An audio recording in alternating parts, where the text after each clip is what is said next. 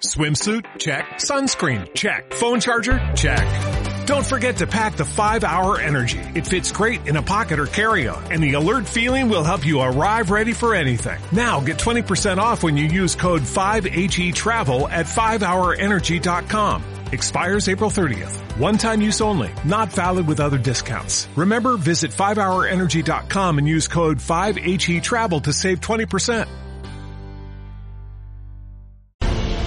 Zona de Paddock.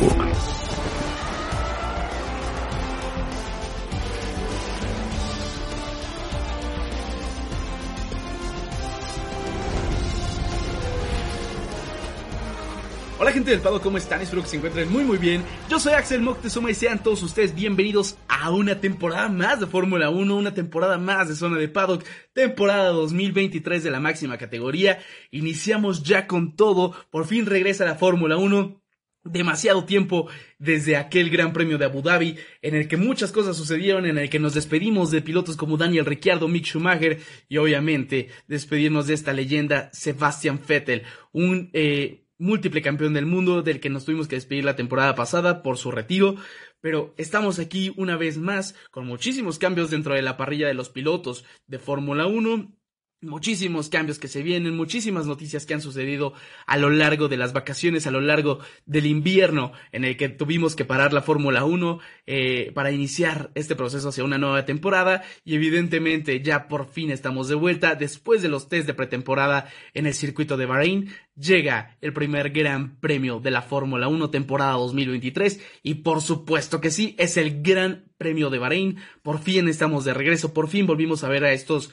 Eh, nuevos monoplazas, estos nuevos pilotos, incluso los rookies que tenemos esta temporada, los vimos una vez más eh, salir a pista, ver, eh, probar sus, sus monoplazas desde los test, pero evidentemente ya con las mejoras después de estos eh, test de pretemporada pudimos ahora sí ver y, y, y, ver la máxima expresión de lo que va a ser la nueva temporada 2023, todos los equipos con sus máximos compuestos, dando el máximo de sí para poder sacar el máximo provecho a la primera carrera de la temporada en este circuito de eh, internacional de Bahrein, un mítico eh, circuito que ya lleva bastantes años en la categoría, un eh, desde 2004 que inició el Gran Premio de Bahrein en el, dentro del calendario de Fórmula 1 y bueno, llegamos por fin a este, a este gran circuito, una gran carrera a mi parecer en, perspectivas generales antes de pasarnos con todo lo que ha sucedido este fin de semana, porque evidentemente traemos todas las noticias, traemos estas fast slaps con las que les voy, voy vamos a ir platicando desde las noticias que ocurrieron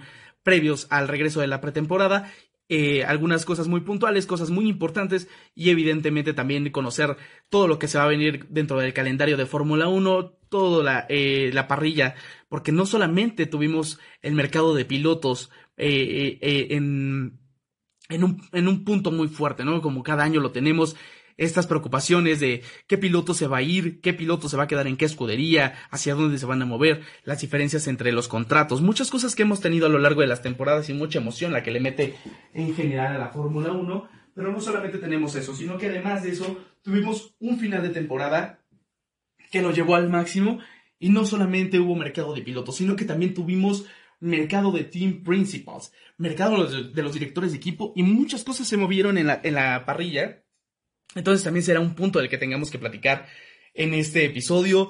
Les digo todas las noticias de lo que ha ocurrido en, este, esta temporada de invierno, obviamente las noticias previas al Gran Premio de Bahrein y e irnos con todo nuestro análisis de lo que ha sido este primer Gran Premio, esta carrera, todas las, eh, todo lo que deja más que nada, porque creo que tenemos muchas cosas que analizar de aquí para adelante, porque es la primera carrera, muchas cosas van a cambiar, muchas cosas eh, se van a mejorar, ¿no? Dentro de los equipos, evidentemente tienen pensado y tienen planeado muchos paquetes de mejoras que van a ir llegando a los distintos grandes premios y tan, tanto que les puede ir muy, muy bien, como también cosas que no les pueden beneficiar del todo, ¿no? Entonces, Vamos a ver qué tal va evolucionando la temporada. De momento ya se están marcando ciertas cosas, muchas cosas que emocionan eh, para, para bien y muchas otras que al final de cuentas, a, perspectiva general de lo que ha sido este primer Gran Premio, creo que lo dejan como una gran decepción para ciertos equipos, ¿no?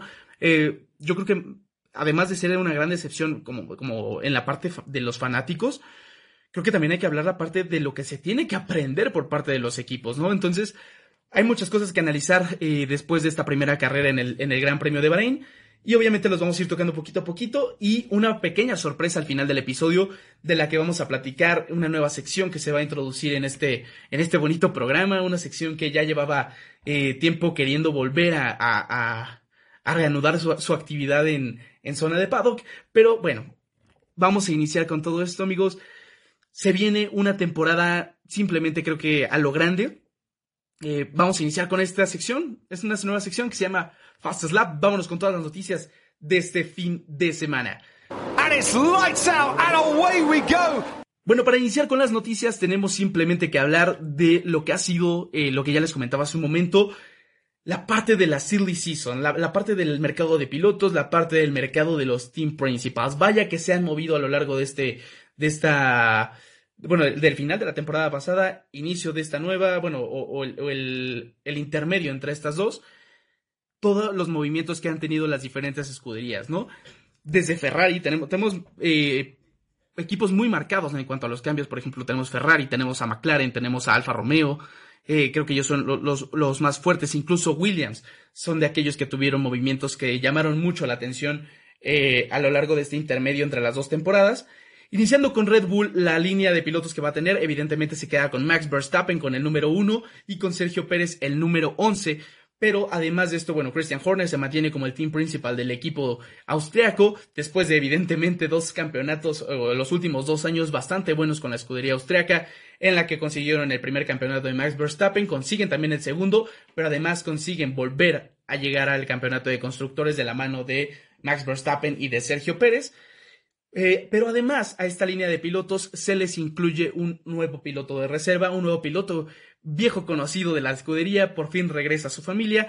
Daniel Ricciardo fue contratado por el equipo Red Bull para ser un piloto de el, piloto de reserva, obviamente también piloto de test, va a estar eh, probando el, simulador para el equipo austriaco, obviamente para llevarle mucho dato a, al equipo, llevarle muchos datos que les pueden servir a Max Verstappen y a Sergio Pérez.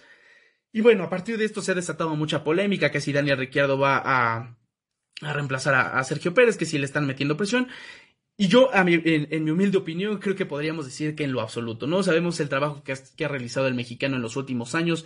Eh, bueno, sí, en los últimos años con la escudería, ha conseguido algunas victorias, se ha puesto en muy buen eh, punto de la, de, en cuanto a posiciones este Sergio Pérez y creo que simplemente es cuestión de mejorar, ¿no? También tiene un compañero imbatible que es Max Verstappen, obviamente tiene que buscar, el mexicano tiene que buscar eh, el nivel de, de, su compañero, no tiene que buscar vencerlo, tiene que buscar eh, la manera de, de mantenerse en, los, en, el mismo tiempo, en los, eh, eh, en un mismo nivel del de Max Verstappen para no haberse superado, evidentemente, para buscar un campeonato.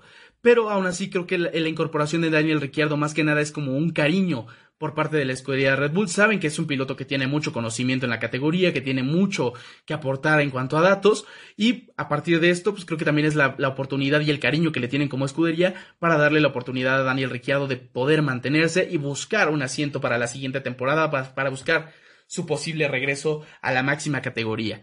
Pasando con el siguiente equipo, el segundo equipo de la temporada pasada, tenemos al equipo de Ferrari, que se mantiene con su línea de pilotos, Charles Leclerc con el número 16, Carlos Sainz con el número 55, y aquí viene el primer gran cambio de la temporada, un cambio que movió muchísimo y que evidentemente también era de esperarse tras el gran fracaso de Ferrari la temporada pasada, en la que Matías Binotto se mantenía como el, el team principal de la escudería, eh, mucho de esto se vino hablando a lo largo de la temporada, de una posible relación rota entre Charles Leclerc y Matías Binotto después del Gran Premio, me parece que de Italia, en el que las cosas estaban completamente rotas, eh, incluso en el Gran Premio de Mónaco, ¿no? que fue este momento de fricción en donde comenzamos a darnos cuenta de realmente de los errores que llegaba a tener Ferrari eh, en las paradas en boxes, en cuanto a las estrategias, cosas que eran muy importantes para que Charles Leclerc se mantuviera en la pelea por el campeonato y para que Ferrari se pudiera mantener en una, en una posición digna de mantenerse con el segundo lugar y no como terminó realmente la temporada peleando por mantenerse en ese segundo lugar, ¿no? O sea, creo que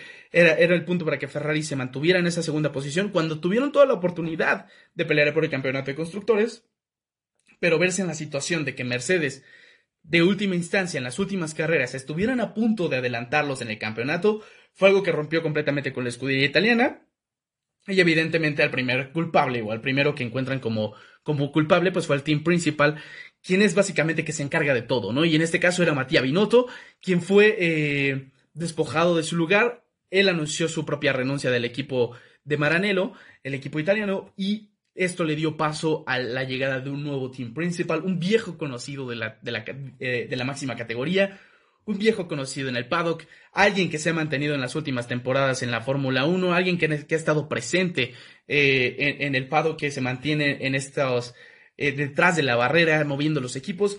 Evidentemente no eran completamente sus, colores, pero estaba más o menos encaminado a este, a este puesto.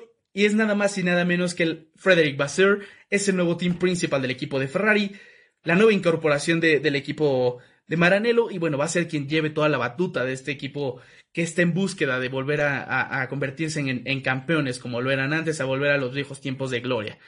Pasando al siguiente equipo, tenemos al equipo de Mercedes, que mantiene su línea de pilotos tal cual, Toto Wolf eh, como team principal, Lewis Hamilton con el número 44, George Russell, eh, su segunda temporada ya con el equipo de Mercedes con el número 63, pero eso sí, tenemos una nueva incorporación para el equipo de Mercedes, alguien que se les une a su línea de pilotos, también un tercer piloto, un piloto de pruebas que le hace mucha falta a Mercedes, y es nada más y nada menos que Mick Schumacher, también salió eh, la temporada pasada, no consiguió un asiento para, para la para esta temporada 2023. Y evidentemente Toto Wolf le extendió la mano al piloto alemán, al, hijo de la leyenda, y le dijo, ¿sabes qué? Quédate aquí, sigue aprendiendo, yo te voy a, mantener conmigo y en el futuro vamos a buscarte la posibilidad de regresar, ¿no? Y creo que no está muy lejos. Tenemos el caso de, por ejemplo, Esteban Ocon, quien fue también eh, apadrinado, por así decirlo, o lo protegió Toto Wolf en su momento cuando se quedó sin un lugar disponible. Y bueno, veámoslo ahora, ¿no? Eh, se mantiene con un, con un, un asiento en, el, en la escudería de Alpine. Y bueno, Mick Schumacher sigue por la misma línea, ¿no? Se convirtió en, en piloto de reserva. Creo que es un piloto con muchísimo talento, con muchísimas ganas de, de continuar en la categoría. No consigue un asiento para, para, esta temporada, pero claramente tiene toda la oportunidad desde el apellido y también de, todo lo que llegó a demostrar tiene las máximas oportunidades para poder regresar en algún momento, también en, una carrera bastante joven. Entonces, eh, bueno, vamos a ir viendo qué tal se desarrolla también las participaciones, así como en el caso de Red Bull, las, participaciones tanto de Daniel Ricciardo como de Mick Schumacher, que se unen como, como pilotos de reserva de estos dos importantes equipos, ¿no? Y pasando al siguiente equipo que tenemos en la lista, tenemos al equipo de McLaren, que se mantiene con su línea de pilotos con Lando Norris y en todo caso, la primera incorporación como nuevo piloto tenemos a Oscar Piastri, que dio muchísimo de qué hablar la temporada pasada, pero que por fin se viste de naranja y se queda con el equipo de McLaren. Y además también tenemos la incorporación de un tercer piloto que, eh, para igual para el tema de, los test, para el tema de piloto reserva, tenemos al español Alex Palau, y aquí se viene otra situación bastante fuerte en el caso de McLaren, porque fue otro de los puntos importantes a tocar eh, o a destacar en el caso de los Team Principals. En McLaren la temporada pasada y durante ya varias temporadas anteriores, el team principal era Andrea Seidel, quien este, bueno, en este eh, lapso entre el final de temporada 2022 y el inicio de la 23, renunció a su puesto para unirse como director ejecutivo del grupo Sauber, quien lleva toda la parte, digamos, de atrás de, Alfa Romeo. Eh, básicamente Andrea Seidel se movió por esta parte, se fue hasta el otro lado y dejó una vacante eh, para, el team principal del equipo de McLaren. Y quien lo tuvo que reemplazar o quien llegó en su lugar fue, a, fue eh, Andrea Stella. Entonces, bueno, también un viejo conocido de McLaren, eh, alguien que lleva bastante tiempo en la, en la, en la categoría, muchísimo conocimiento por parte de, de, este, de este personaje y que bueno, deja, deja eh, digamos, en buenas manos al equipo de McLaren, no lo deja simplemente a, la deriva. Y luego pasando al siguiente equipo que tenemos en la lista, tenemos a, a Alfa Romeo, quien eh, también tuvo algunas modificaciones eh, para, para, esta temporada. Obviamente con la salida de Frederick Basser para, para tomar su posición en el equipo de Ferrari, dejó una vacante ahí en el, equipo de Alfa Romeo y quien llega a, reemplazarlo es Alessandro Aluni Bravi, que bueno, es un abogado y gerente italiano mejor conocido por ser el director general de las, de las empresas Sauber desde 2022 y este año se convierte ya en el representante del equipo de Alfa Romeo. Entonces, bueno, es un, es un viejo conocido también del equipo, ya tiene bastante tiempo, es, es conocedor de la, de la categoría. Y bueno, por, por otra parte, se mantiene también su línea de pilotos con Valtteri Bottas, eh, con el número 77 y el, piloto chino Wang Yusu. Por otro lado tenemos al equipo de Alpine que se mantiene con eh, Otmar Safnauer como su team principal, Esteban Ocon como, su, como uno de sus pilotos.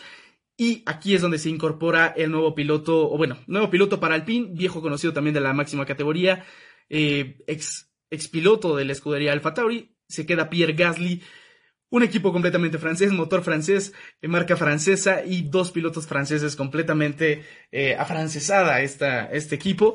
Vamos a ver qué tal rinde a lo largo de la temporada. Es un equipo, bueno, ya lo, platicaremos ahorita un poco en, el análisis, pero creo que es un equipo que pintaba para, o que pinta para mucho, pero eh, de momento está en un punto de decepción, ¿no? Hay que ver cómo va reaccionando la temporada. sobre todo con esta línea de pilotos, creo que tienen mucho que, quedar, ¿no? Creo que Esteban, tanto Esteban Ocon como Pierre Gasly tienen y son talentosos a su manera, pero también es, es algo muy preocupante y algo que muchos queremos llegar a ver ya en este momento, es qué tal se va a desempeñar la relación Esteban Ocon Pierre Gasly ya en pista. Eh, vamos a ver cómo se, se desarrolla, porque son dos pilotos muy, muy rápidos, pero también son dos pilotos muy agresivos, muy fuertes en pista, que, que no dejan el, el mínimo espacio, ¿no? Que son eh, son, son duros, ¿no? O sea, realmente son, son difíciles de roer y bueno, seguramente se van a poner las cosas muy complicadas entre ellos dos. Por otro lado tenemos al equipo de Alfa Tauri, quien se mantiene con su, su team principal, con Franz Tost, y además, bueno, se mantiene con Yuki Tsunoda, quien queda básicamente solo y a cargo del equipo de Alfa Tauri, eh, un, joven bastante, eh, pues digamos que ya no es novato, pero sigue teniendo muchas actitudes de la misma, o bueno, eso es hasta lo que, lo que se vio al final de la temporada de 2022, y a esta línea de pilotos se les une Nick DeVries, que por fin consigue su, su máxima oportunidad en la máxima categoría, por fin regresa, o bueno, por fin se une tras una gran carrera en Italia la temporada pasada de la mano del equipo de Williams, donde su debut, digamos, en Fórmula 1 consigue puntuar en su primera carrera. Entonces dejó muy buen sabor de boca a Nick DeVries para, para poder eh, regresar a conducir un, un monoplaza de Fórmula 1 lo antes posible. Y bueno, esto lo hará de la mano de Alfa Tauri, quien ya le brindó su coche número 21 al, piloto neerlandés. Dos pilotos neerlandeses esta temporada y eso me encantaría verlo ya en, el Gran Premio de Holanda, en el Gran Premio de Países Bajos, en Zandvoort, porque seguramente la, la, cosa ahí se va a volver loca, ¿no? Va a haber muchísimas, muchísimas cosas que, que apuntarse y que ver. Por otro lado, eh, o pasando al siguiente equipo, tenemos Aston Martin, quien se mantiene con su línea de pilotos Lance Stroll y Fernando Alonso. Fernando Alonso que llega a suplir a, Sebastian Vettel, eh, el dos veces campeón del mundo, llega a esta escudería con muchísima emoción, con muchísima motivación para sacarle el máximo potencial al, al, a la MR23. Y por otro lado, su team principal se mantiene siendo Mike Crack, pero además, obviamente, el, el, el equipo el equipo británico tiene a pilotos de reserva, en este caso de, de, Aston Martin, su primer piloto de reserva, en todo caso es Felipe Drugovic, y eh, su segundo piloto de reserva es Stoffel Van Dorn, que también es, piloto de reserva de McLaren. Entonces, estos son la línea de pilotos que tiene el equipo de Aston Martin. Y para finalizar, tenemos al equipo de Williams, quien eh, como team principal se une este Bowles, que era parte de, la, de los estrategas, de los buenos estrategas de Mercedes. Entonces, también, eh, bueno, era ingeniero de, de Mercedes. Su primera temporada, él llegó en 2010 para, con el equipo, con el equipo británico británico-alemán y pues bueno, fue parte de, las, de los grandes campeonatos que tuvo en la Fórmula 1 eh, eh, Mercedes, las flechas plateadas, y ahora se une como team principal al equipo de Williams tras la salida de Josh Capito, quien, quien anunció igual en ese intermedio del final de la temporada 2022, inicio de la temporada 2023, y se mantiene con su línea de pilotos con Alexander Albon con el número 23 y la incorporación de otro rookie, un nuevo rookie, este creo que sí es como, además de, Oscar Piastri, es como un rookie eh, muy marcado, el primer, o bueno, es, es el único piloto americano que tiene la parrilla y este es Logan Sargent, que al final de la, de la temporada pasada por fin logró tener los puntos necesarios para obtener su, su superlicencia y poder conducir evidentemente un monoplaza de Fórmula 1, por fin pudo ingresar y eh, va a estar corriendo con el número 2 en el equipo de Williams. La verdad, pilotos que, que dejan con muchísima emoción, que ya queremos ver qué es lo que sucede. Tuvimos muchísimos más movimientos en el caso de, de los team principals, pero creo que también hay cosas que llaman muchísimo la atención, como la llegada de Pierre Gasly Alpine, como la llegada de Nick DeVries Alfa Tauri para ver quién se va a colocar como el primer piloto, si va a ser el novato, ya no tan novato de, de Yuki Tsunoda, pero que lleva muchísima más experiencia en el equipo y muchísima más experiencia en la categoría, o en todo caso Nick DeVries, que es un poco más grande, tiene más experiencia, ya ha sido campeón incluso de Fórmula E, y que por fin tiene su oportunidad en Fórmula 1, ¿no? A lo mejor un poco tarde, pero al final de cuentas ya está aquí. Vamos a ver qué tal se desarrolla, por ejemplo, esa dinámica en ese equipo, porque son dos pilotos que seguramente van a luchar hasta el final por mantener el liderato de su mismo equipo, ¿no? Por convertirse en el primer piloto y en el piloto que lleve básicamente la batuta del equipo. Por otro lado, también tenemos, eh, tenemos la presencia de Logan Sargent, un piloto que me emociona mucho ver cómo es que se desarrolla su dinámica en la Fórmula 1 en su temporada de rookie. Vamos a ir analizándolo eh, detenidamente ya en, a lo largo de la temporada. Y por otro lado tenemos a Fernando Alonso, ¿no? Fernando Alonso que, que se ve motivado, que se ve con muchísimas ganas de sacarle el máximo potencial a Aston Martin, como ya le comentaba, que, que se le ve feliz eh, tras una salida un poco amarga del equipo de Alpine la temporada pasada, pero que evidentemente ya se, se emociona, ¿no? Emociona también todo lo que ha comentado Alonso y ya lo, lo, lo hablaremos ya en el análisis de lleno todo lo que ha sido realmente este fin de semana de, la primera carrera de Fórmula 1 para, para, para, el español, creo que ha sido completamente lo que se esperaba, lo que esperaba él, lo que esperaba el equipo. Eh, entonces iremos viendo cómo se desarrolla eh, también eh, la dinámica del español ya en, en, este nuevo equipo, en este equipo que, que básicamente le abrió las puertas y que también Alonso les abrió la oportunidad para poder exprimir lo mejor de ellos. Pasando a, a otras de las noticias, vamos a hablar acerca de lo que, ha sido, lo que va a ser el calendario eh, en general de la Fórmula 1 para más o menos tener mapeado qué es lo que va a suceder a lo largo de la temporada. De principio, lo que sucedió a mitad, o bueno, en este, en este, eh, en este lapso de la del final de temporada 2022, inicio de la temporada 2023, se hablaba mucho con respecto a China, qué es lo que iba a suceder. Por fin lo teníamos de regreso para 2023 como una de las fechas de la temporada.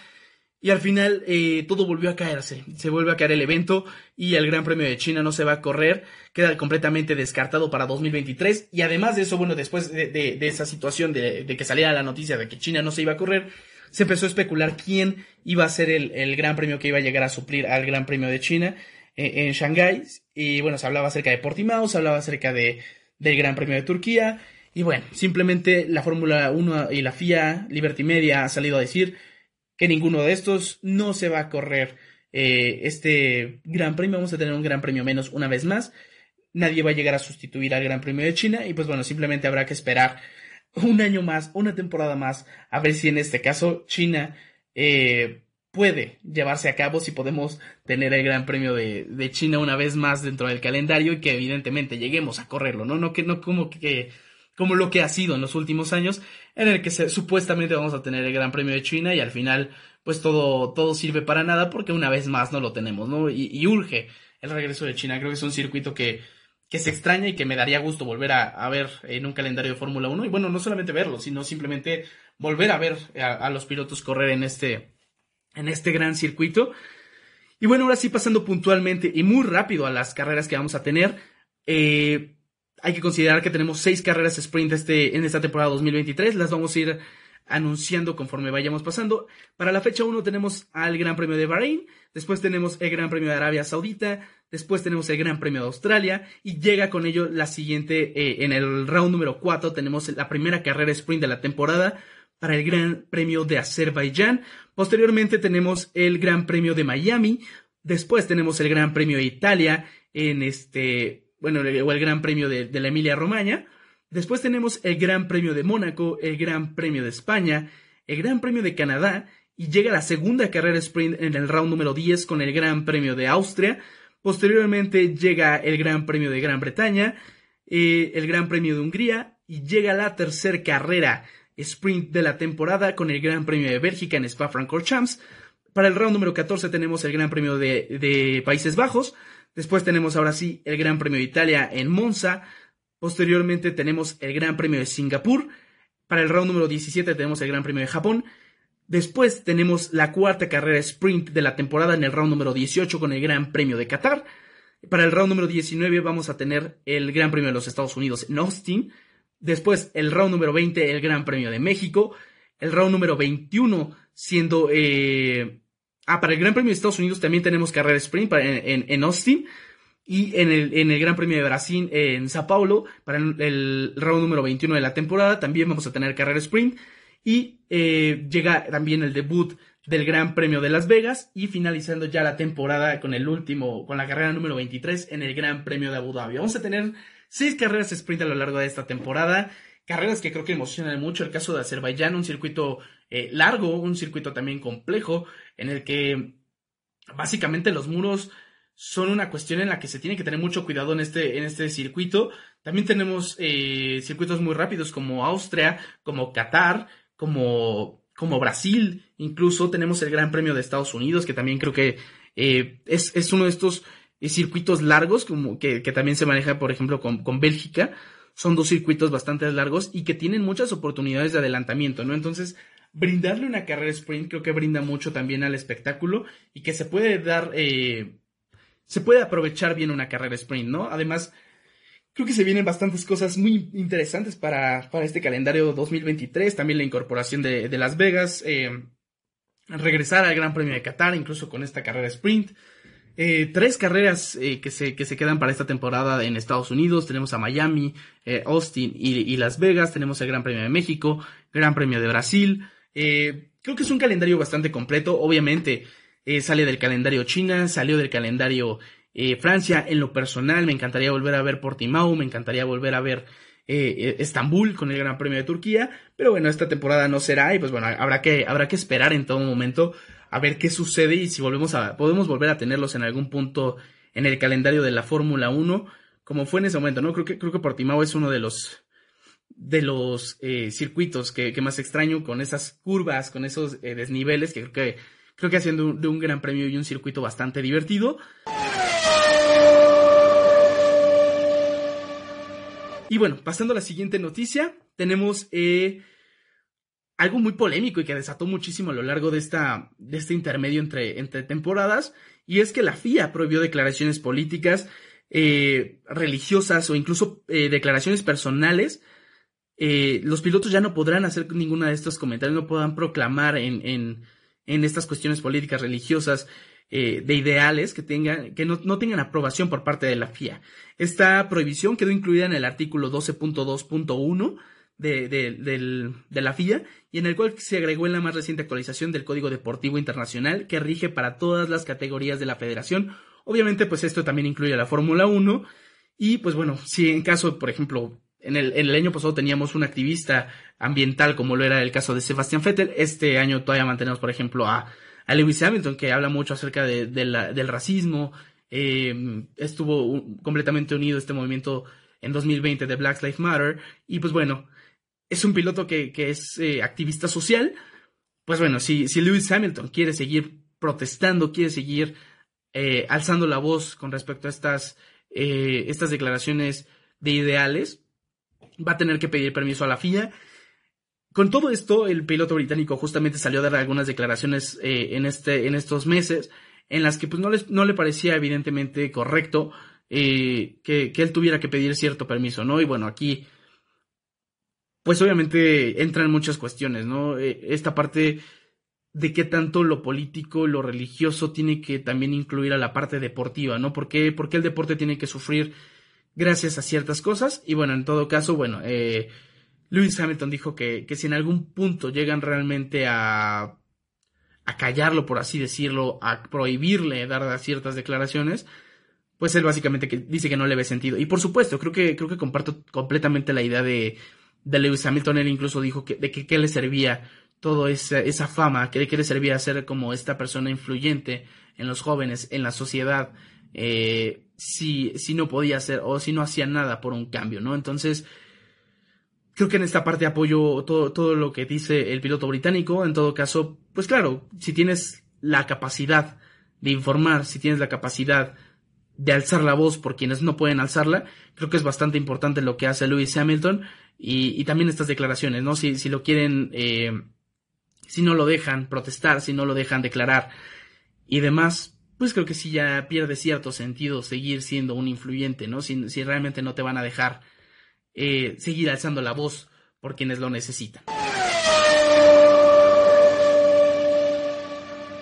Pero bueno, pasando a otra noticia un poco más eh, emocionante para lo que va a ser el futuro de la Fórmula 1, tenemos eh, que la FIA creó un nuevo proceso para los nuevos equipos Y bueno, evidentemente la FIA está en búsqueda de nuevos equipos porque anunció el 2 de febrero un proceso de aplicación para quienes estén interesados en ingresar como escuderías a la categoría.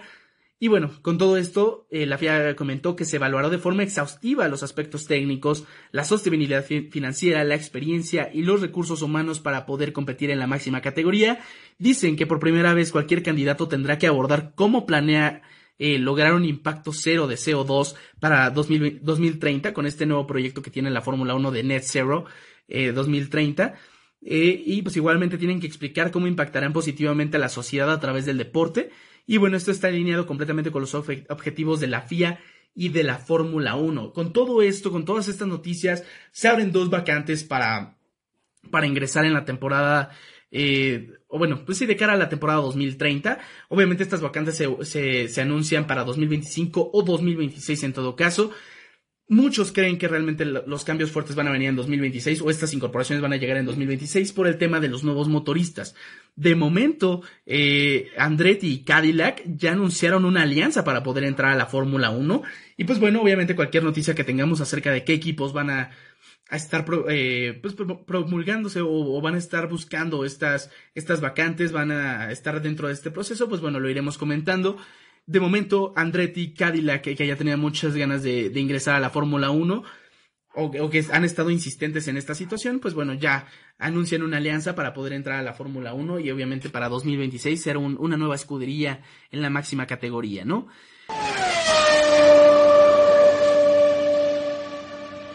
Eh, por otro lado, hablando de esta de estos cambios fuertes que van a llegar en, 2026, obviamente, eh, como ya lo hemos platicado en varios episodios anteriores de anteriores temporadas, tenemos los cambios de motores para 2026, unas, eh, van a venir diferentes cambios que, obviamente vienen con toda esta línea y con estos objetivos de la FIA y de la Fórmula 1 para hacer un poco más sostenible al, al deporte motor. Y con esto, la FIA anunció, bueno, la FIA y la Fórmula 1 anunciaron su lista de motoristas ya registrados para la temporada 2026, en las que destacan Mercedes, Honda, Renault, Audi, Ferrari y claro que sí, hay que anunciar al motor o a los motoristas de Ford, quienes van a estar ayudando al desarrollo de los motores de Red Bull en 2026. Esta noticia la hicieron llegar en el launch livery de, Red Bull del RB19 y pues bueno, ya tenemos a, a seis eh, diferentes motoristas para la temporada 2026. Aquí la cosa que lo que preocupa es qué va a pasar con Honda, porque Honda, pues bueno, ha estado de la mano de, de Red Bull ya en los últimos años, ha estado eh, compitiendo eh, de la mano. Honda apoyó completamente o está apoyando completamente al, al equipo de, de, Red Bull con el desarrollo de, de Red Bull Power Trains.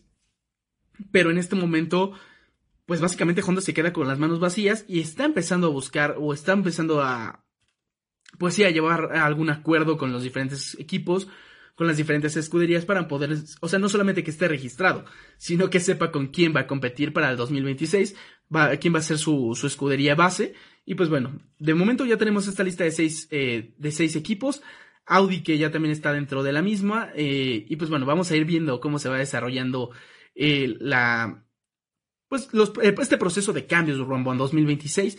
Porque bueno, hablando acerca de Audi, durante este, este lapso o este parón de invierno, tuvimos la noticia de que Audi compró una parte de Sauber. Entonces ya también, tanto Porsche como Audi, como en este momento ya de lo que platicábamos de Andretti, de Cadillac, son cuatro, cuatro equipos que estaban buscando entrar de alguna manera a la Fórmula 1 y poco a poco están ya buscando, están encontrando la manera, ¿no? Entonces, vamos a ir viendo cómo se van dando estos diferentes cambios de, en la Fórmula 1 rumbo a 2026.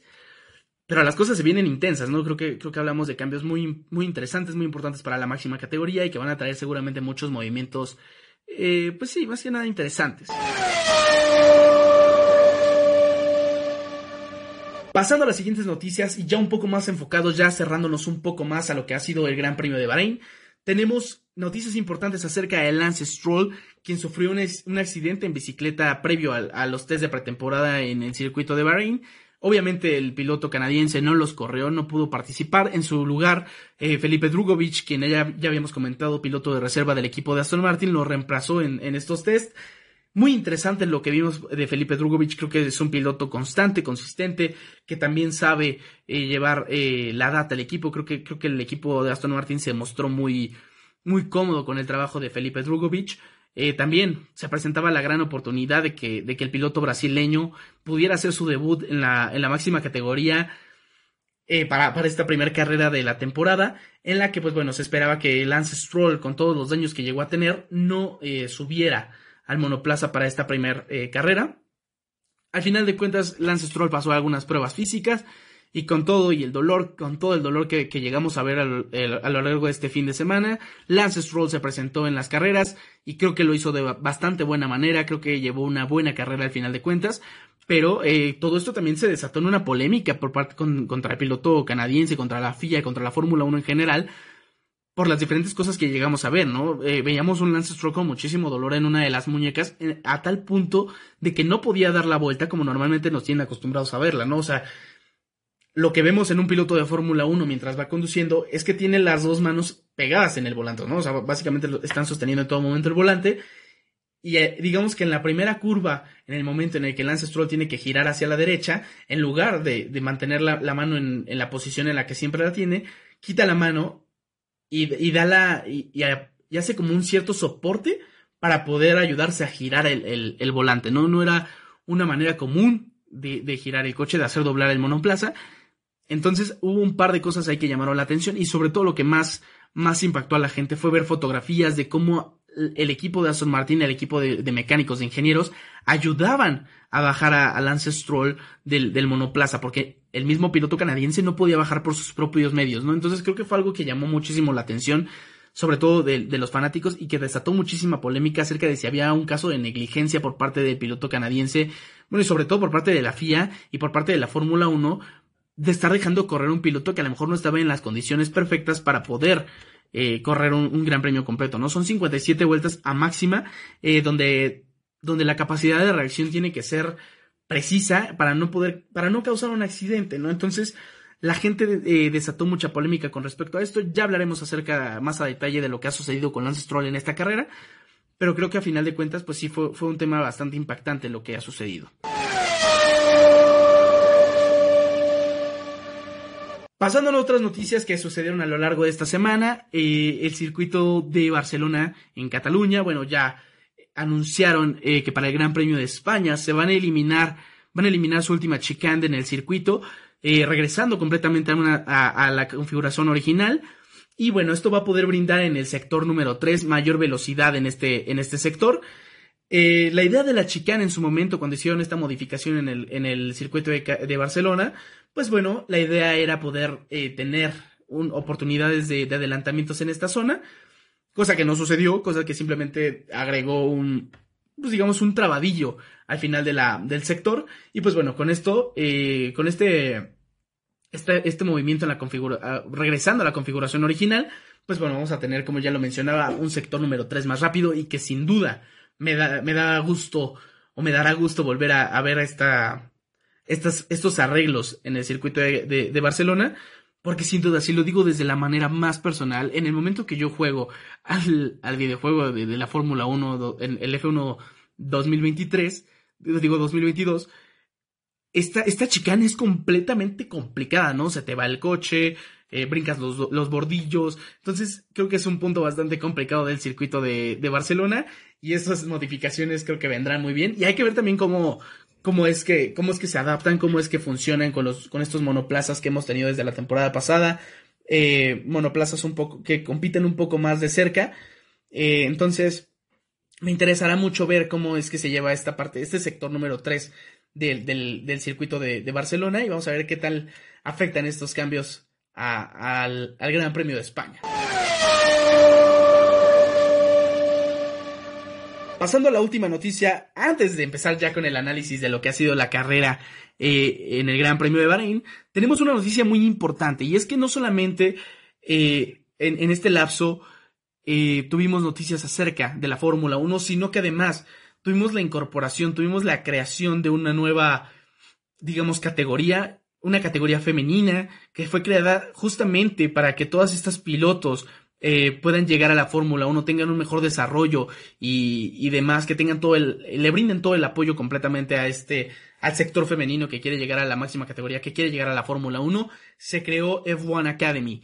Y bueno, creo que es una iniciativa muy importante de la Fórmula 1 para poder hacer llegar a pilotos muy importantes, ¿no? Por ejemplo, y, creo que son los, los ejemplos que siempre digo. Tenemos a Tatiana Calderón, tenemos a Jamie Chadwick, que, que, ganó la W Series la temporada pasada y antepasada y antepasada. No, o sea, son pilotos muy importantes que tienen mucha capacidad y que simplemente por el apoyo a la mujer no han podido llegar a la Fórmula 1.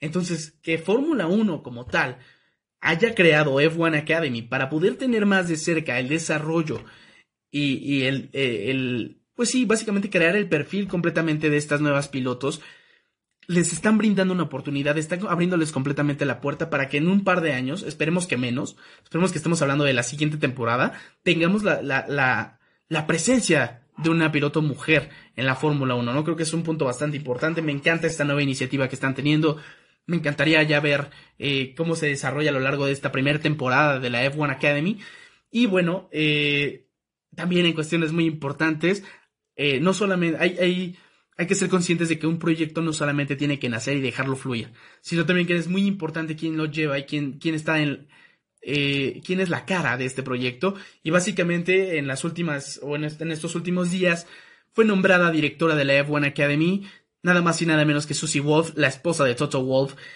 Eh, alguien que ha estado muy apegada a la categoría, alguien que tiene muchísima historia ya en el deporte motor, que básicamente toda su vida se le ha dedicado al mismo. Entonces creo que es, es, es, la persona perfecta que puede ocupar el puesto de directora de la F1 Academy. Me encantaría ver ya eh, qué es lo que va a suceder con esta, con esta categoría femenina.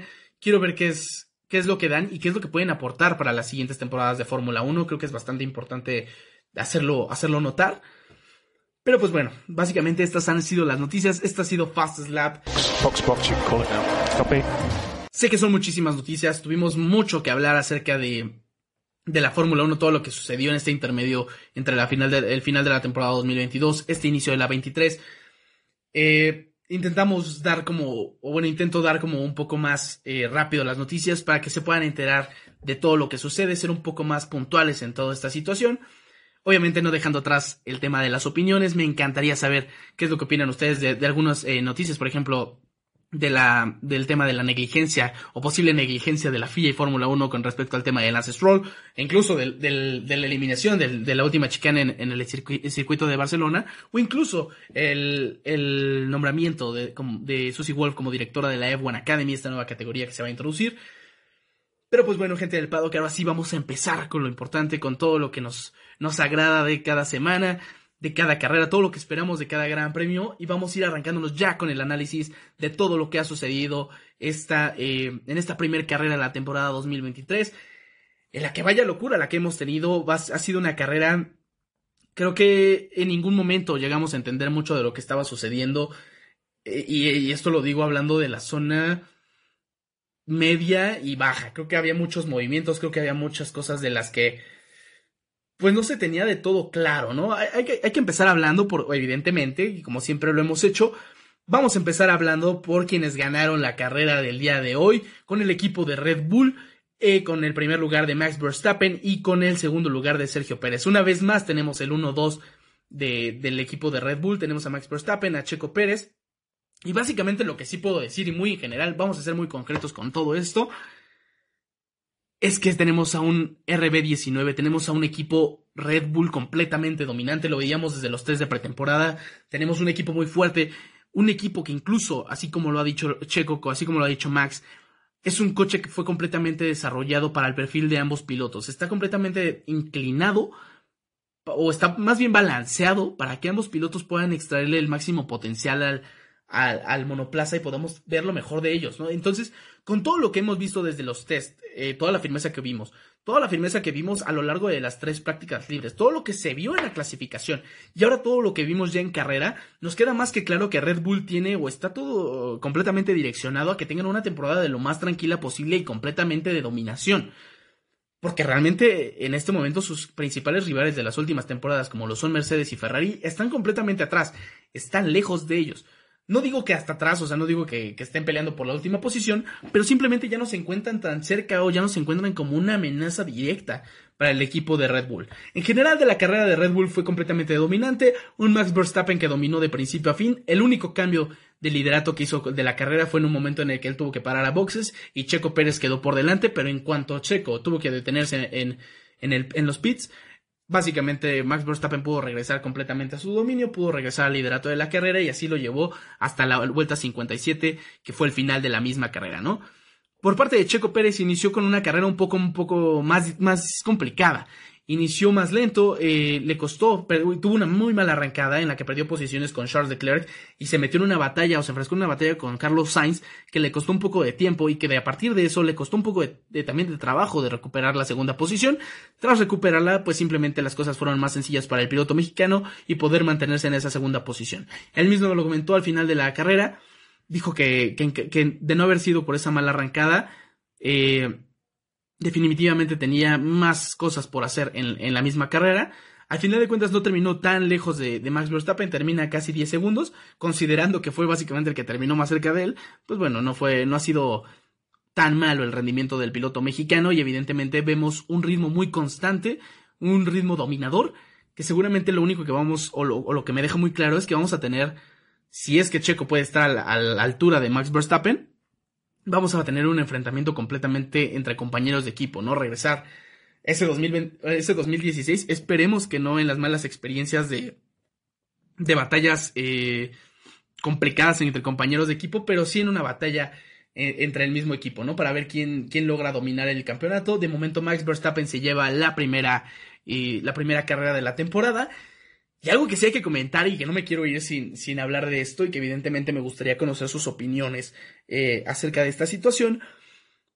En, de los últimos años, o bueno, en estas, también en, estas, en estos días, se habló acerca de una maldición que existe en la Fórmula 1, sobre todo en la primera carrera de la temporada. Y es que en los últimos años quien gana la primera carrera de la temporada no termina siendo campeón eh, al final de la misma.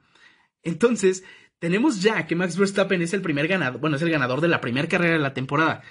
¿Creen que Max Verstappen tendrá también, o será acreedor a esta maldición o podrá romper con ella? Porque en todo caso, si hablamos de una situación en la que Red Bull domina y parece ser que va a dominar toda la temporada, tenemos a Checo Pérez, quien es el único que le puede dar batalla, y a Max Verstappen, que en este momento se carga con una situación y todo puede pintar en ese caso muy bien para el mexicano, pero simplemente son especulaciones, son cosas que se hablan, son cosas que se dicen y bueno, no hay más que esperar al final de la temporada para ver qué tal se va desarrollando y si es en todo caso que Max Verstappen realmente se acaba de echar una maldición a la bolsa, quedándose con la victoria en el Gran Premio de, de Bahrein.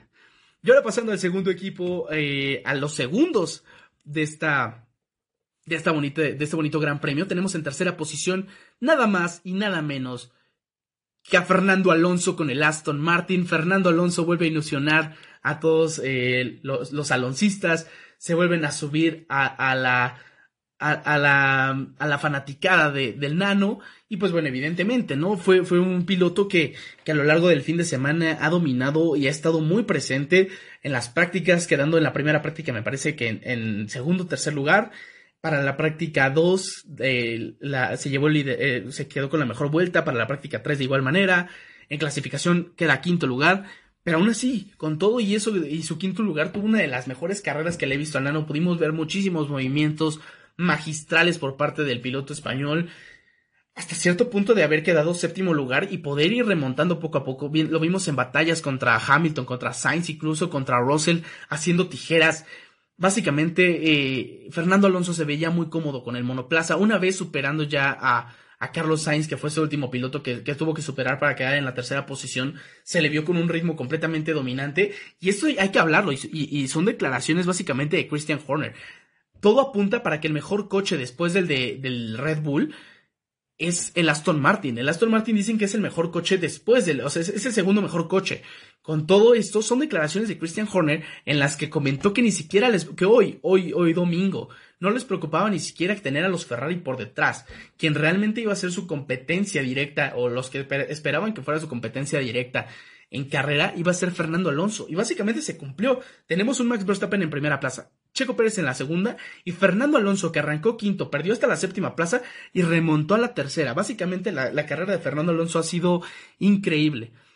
Con todo y esto también hay que hablar de su compañero de equipo Lance Stroll, quien quedó en la sexta posición. Eh, básicamente no hay nada que reprocharle a Lance Stroll después de, de lo incómodo que se le había visto en las prácticas o en el tema de las dolencias en las muñecas, la dificultad para, para estar en el monoplaza. Al final de cuentas hizo hizo lo mejor posible, saca esta sexta posición que evidentemente también los coloca como segundos en el campeonato de, este, de constructores.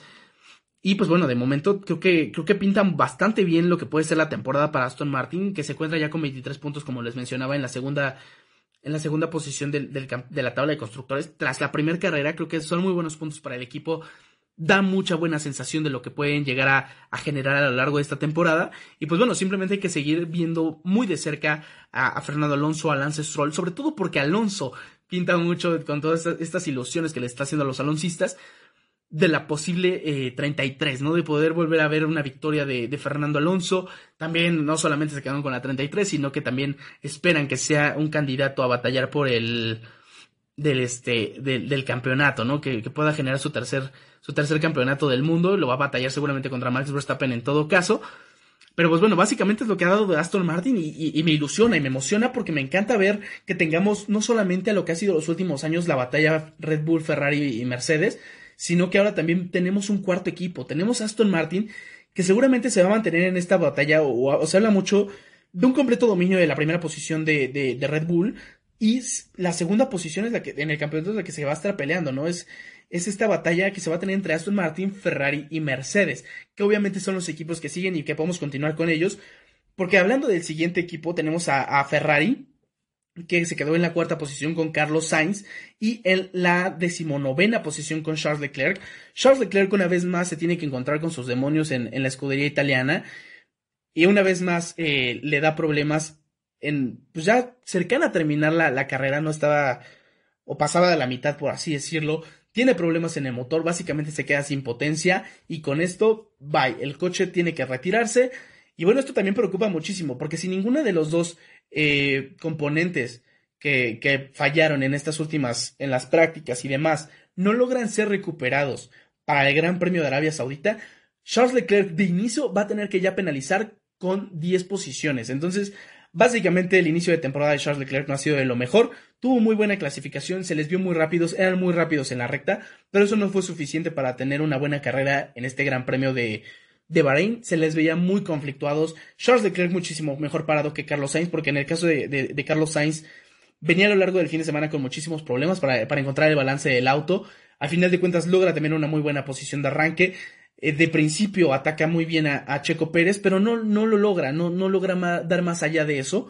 Y a final de cuentas, eh, una vez que ya todo había sucedido, que ya se tenían que acomodar para ritmo de carrera, a partir de eso, Carlos Sainz empezó a perder y perder y perder y perder, hasta el momento que dar completamente a merced de Fernando Alonso, de, de Lewis Hamilton y de Joe Russell. Logró defenderse de los dos pilotos de Mercedes, pero no lo logró contra el español. Básicamente lo que pudimos ver a lo largo de este de esta primera carrera fue una, fue una completa batalla de, maestro contra, contra, alumno, ¿no? En la que evidentemente el maestro terminó eh, dominando, el que terminó ganando. Y Carlos Sainz dejó muy claro que tiene que seguir aprendiendo, ¿no? no a pesar de, que el Aston Martin sea un poquito mejor que, que, la Ferrari, creo que completamente con los movimientos que pudimos ver de Fernando Alonso, vemos realmente eh, la experiencia del nano ante esta situación.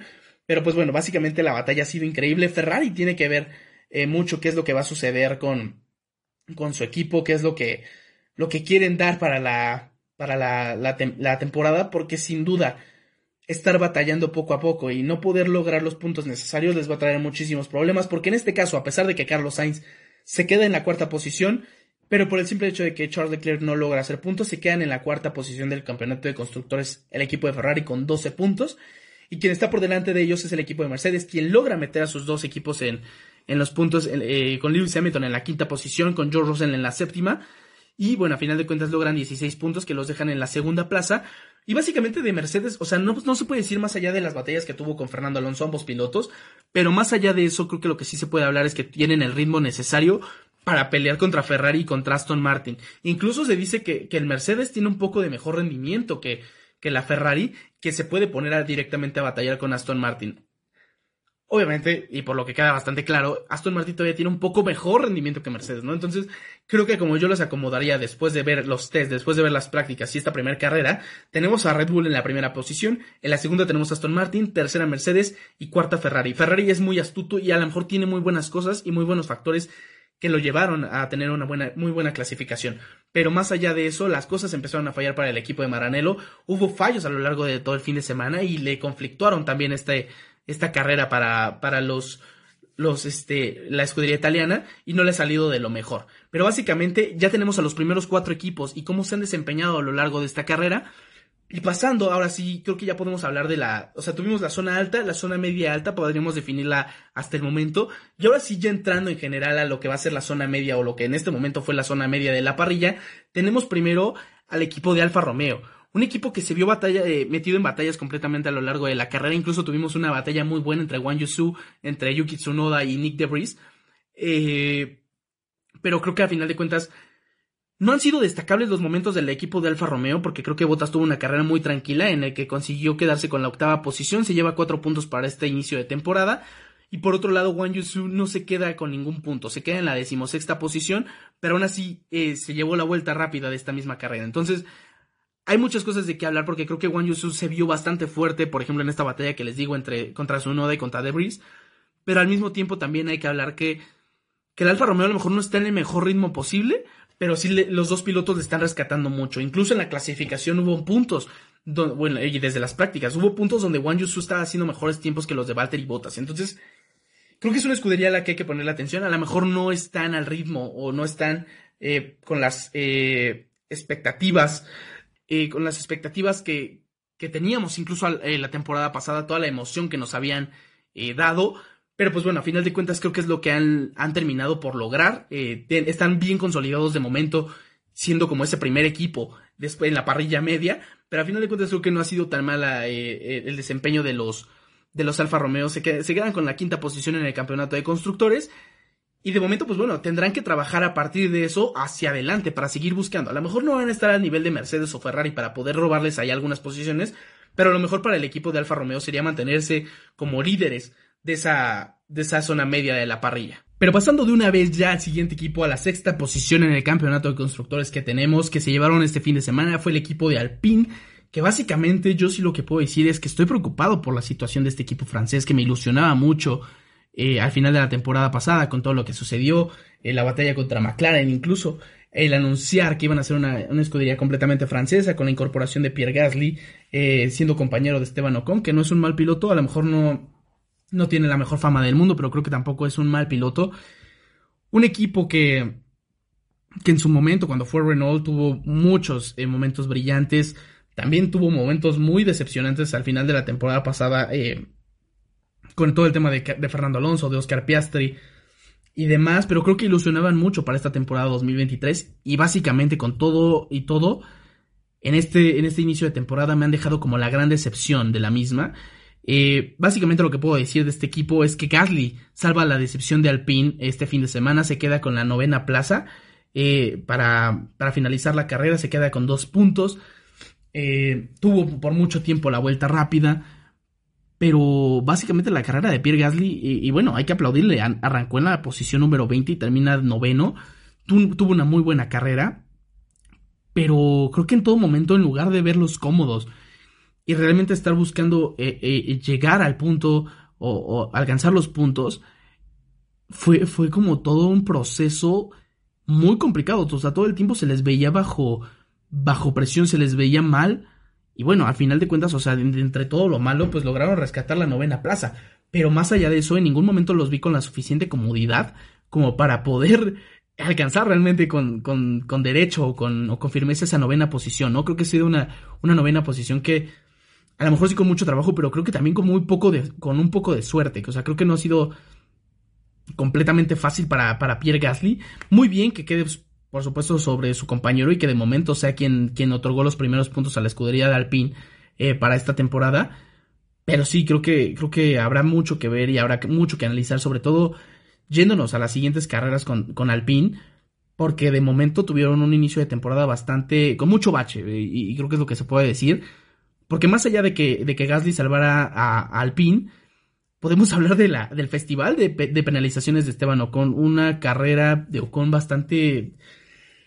Yo lo diría que hasta incluso vergonzosa, ¿no? O sea, todo inició mal básicamente para Esteban Ocon en este gran premio. Inicia la vuelta de formación, da la vuelta, eh, se coloca ya en su posición para de arrancada y primero eh, tiene la primera investigación cae porque, porque Esteban Ocon no estaba colocado de manera correcta en su, en su lugar. Estaba un poco más adelantado y ahí le van los primeros 5 segundos de penalización.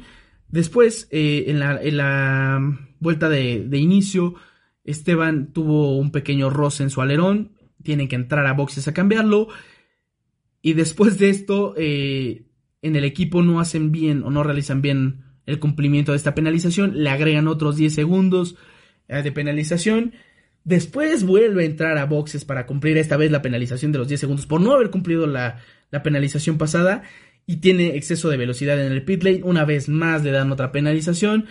Después, pues bueno, fue, fue incluso lapeado por Fernando Alonso y básicamente terminan retirando el auto sin ya nada más que hacer. Era un, era básicamente ya un, un, lastre estar en esa carrera para Esteban Ocon y, y a lo mejor de, de, haber continuado más vueltas, quién sabe qué otras cuantas penalizaciones hubiéramos tenido por parte del piloto francés. Pero vaya que estuvo bastante complicada la carrera de Esteban Ocon, se queda eh, básicamente en la decimonovena posición, no se queda como último, pero pues sí, eh, básicamente una carrera no, terminada para, para, para el piloto de, de la escudería de Alpine. Y pasando al siguiente equipo, un equipo para mí sorpresa este fin de semana, tenemos al equipo de Williams, quien se coloca básicamente, vamos a resumirlo muy rápido, tenemos a Alexander Albon en los puntos con su primer punto en la primera carrera de la temporada, es completamente bueno para el equipo de Williams. También creo que está completamente consolidado en un ritmo de la zona media. Habrá que ver cómo evoluciona el equipo de Williams para esta temporada, pero de momento creo que lo veo bastante bien. Creo que está tirando muy hacia el frente. Y no solamente lo digo porque Alexander Albon estuviera consiguiendo y incluso estaba peleando por la novena posición, eh, décima, sino porque además a todo esto, normalmente ¿qué teníamos? Teníamos a Alexander Albon peleando por las posiciones cerca de puntos y teníamos a Nicolas Latifi hasta atrás, esto en las temporadas anteriores. En esta temporada tenemos a Alexander Albon en la décima posición con su primer punto de esta temporada y tenemos al rookie, este Logan Sargent, peleando la decimosegunda posición. Una posición bastante buena para hacer su primera carrera, para hacer su, eh, su temporada, bueno, su, pues sí, su carrera debut. Creo que es bastante bueno lo que podemos ver del piloto estadounidense y me da mucha emoción que es lo que podremos ver más de él en el futuro, ¿no? Quiero Quiero realmente ver cuál es su desempeño. De momento creo que para hacer la primera carrera ha sido bastante bueno. Pero hay que ver, ¿no? Porque, por ejemplo, tuvimos el caso tanto de Yuki Tsunoda como de Wang Yusu, que son los dos últimos eh, rookies que me acuerdo bastante buenos en sus primeras carreras. Eh, que para las siguientes eh, llega el punto donde la Fórmula 1 te domina tanto que, que incluso frustra, ¿no? Entonces, Tuvimos muchas complicaciones para Wang Yusu a lo largo de la temporada pasada, tuvimos complicaciones por parte de Yuki Tsunoda, y en este caso Creo que Logan Sargent tuvo un gran inicio de temporada. Me encantaría ver qué sigue de él. Me encantaría eh, ver qué, sigue demostrando, porque creo que de momento lo hizo bastante bien. Y quiero ver también en qué momento llega a conseguir sus primeros puntos. Pero sobre todo me llama la atención qué es lo que puede lograr el equipo de Williams. Porque de momento ya se colocaron como el séptimo mejor equipo de la, de la parrilla con, con un solo punto. Están sobre Alfa Tauri, Haas y McLaren, quienes no lograron puntuar este fin de semana. Pero aún así, creo que Williams, si sigue demostrando estos puntos, o sea, me encantaría ver que no se queden con los mínimos puntos que puedan conseguir al final de la temporada, como lo hicieron la temporada pasada y antepasada y antepasada, sino que simplemente lo podamos ver un poco más consolidado y realmente entrando en una batalla por más eh, posiciones en el campeonato para que pues tengamos un mejor Williams y que ya no sea lo que nos tenían acostumbrados a estar en los últimos lugares de la de la este de la tabla, pero claro, bueno, ya pasando a los que, a los que vamos a hablar a continuación, que es Alfa Tauri, Haas y McLaren, creo que Williams tiene todo servido en, bandeja de plata para que no se quede justamente con esta, eh, pues digamos que con esta posición.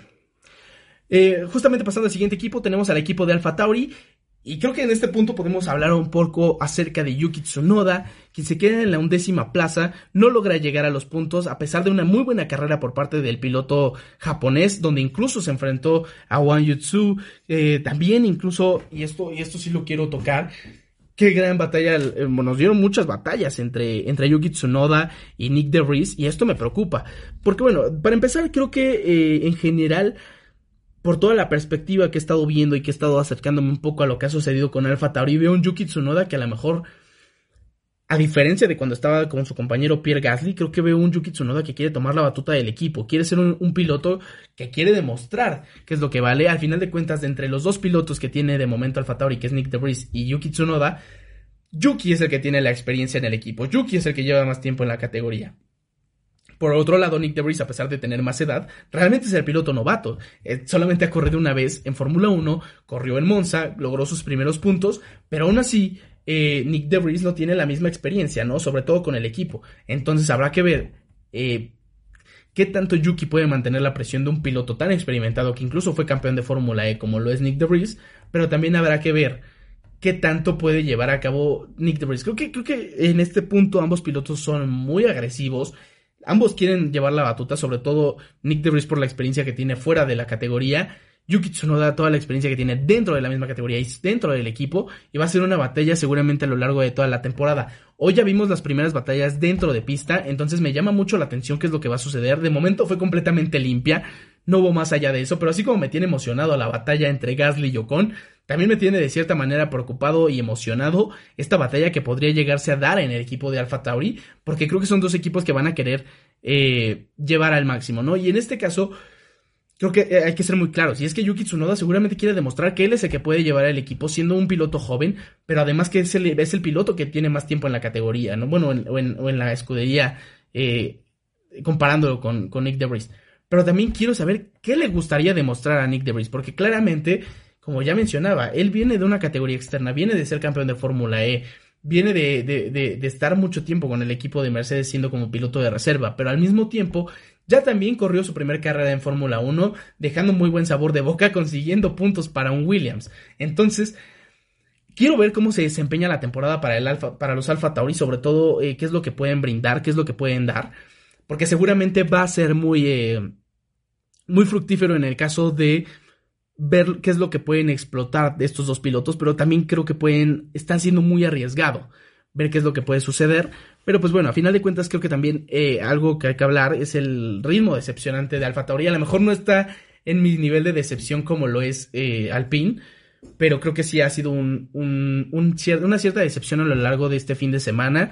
A final de cuentas, Yuki Tsunoda logra sacarle el máximo provecho, queda un décima plaza, está muy cerca de los puntos, creo que podría sacarle, y en todo caso Nick Debris se quedó en la decimocuarta posición este fin de semana.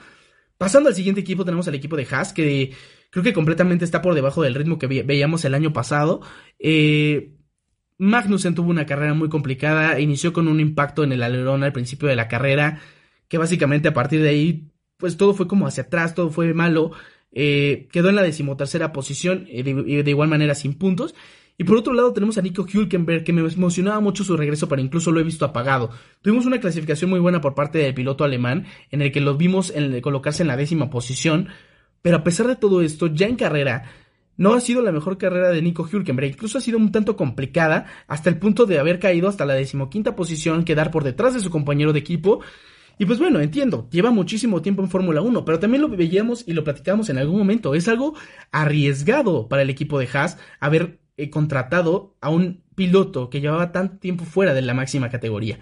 Es rápido y lo dio a notar este fin de semana, sobre todo en la clasificación, lo vimos también en prácticas, pero también es preocupante que ya en carrera sea un poco más complicado para el piloto alemán ponerse al nivel de los demás.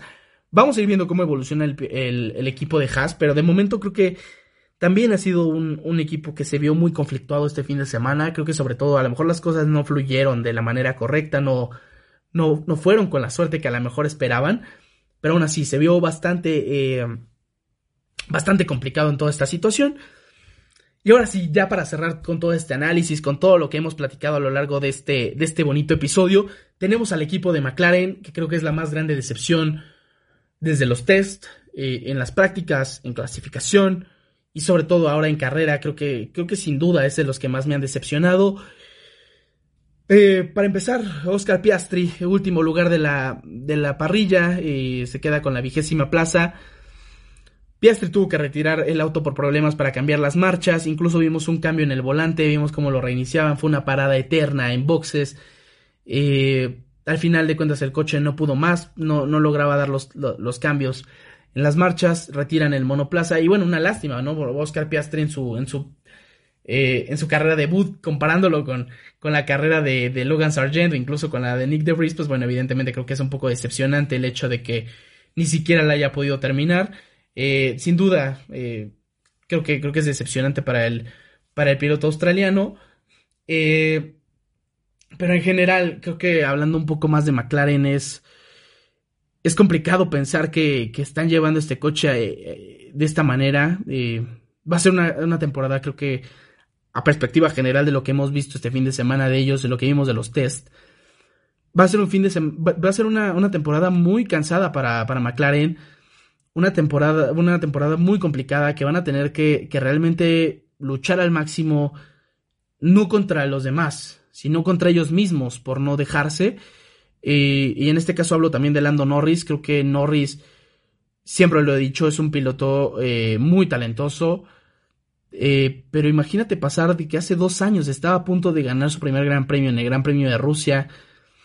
Verlo incluso metido a veces en podios en Estiria, en Austria. Y ahora tener que verlo tan atrás, tan conflictuado, porque realmente de los pilotos que terminaron la carrera, Lando Norris fue el último lugar. Y fue, me parece que de los únicos que fueron lapeados dos veces por Max Verstappen. Y es preocupante. Y, creo que en general lo que puedo decir de McLaren es que McLaren se está hundiendo poco a poco, ¿no? y creo que más allá no era una situación el año pasado de Daniel Ricciardo, sino que era una cuestión de que realmente el equipo se estaba cayendo.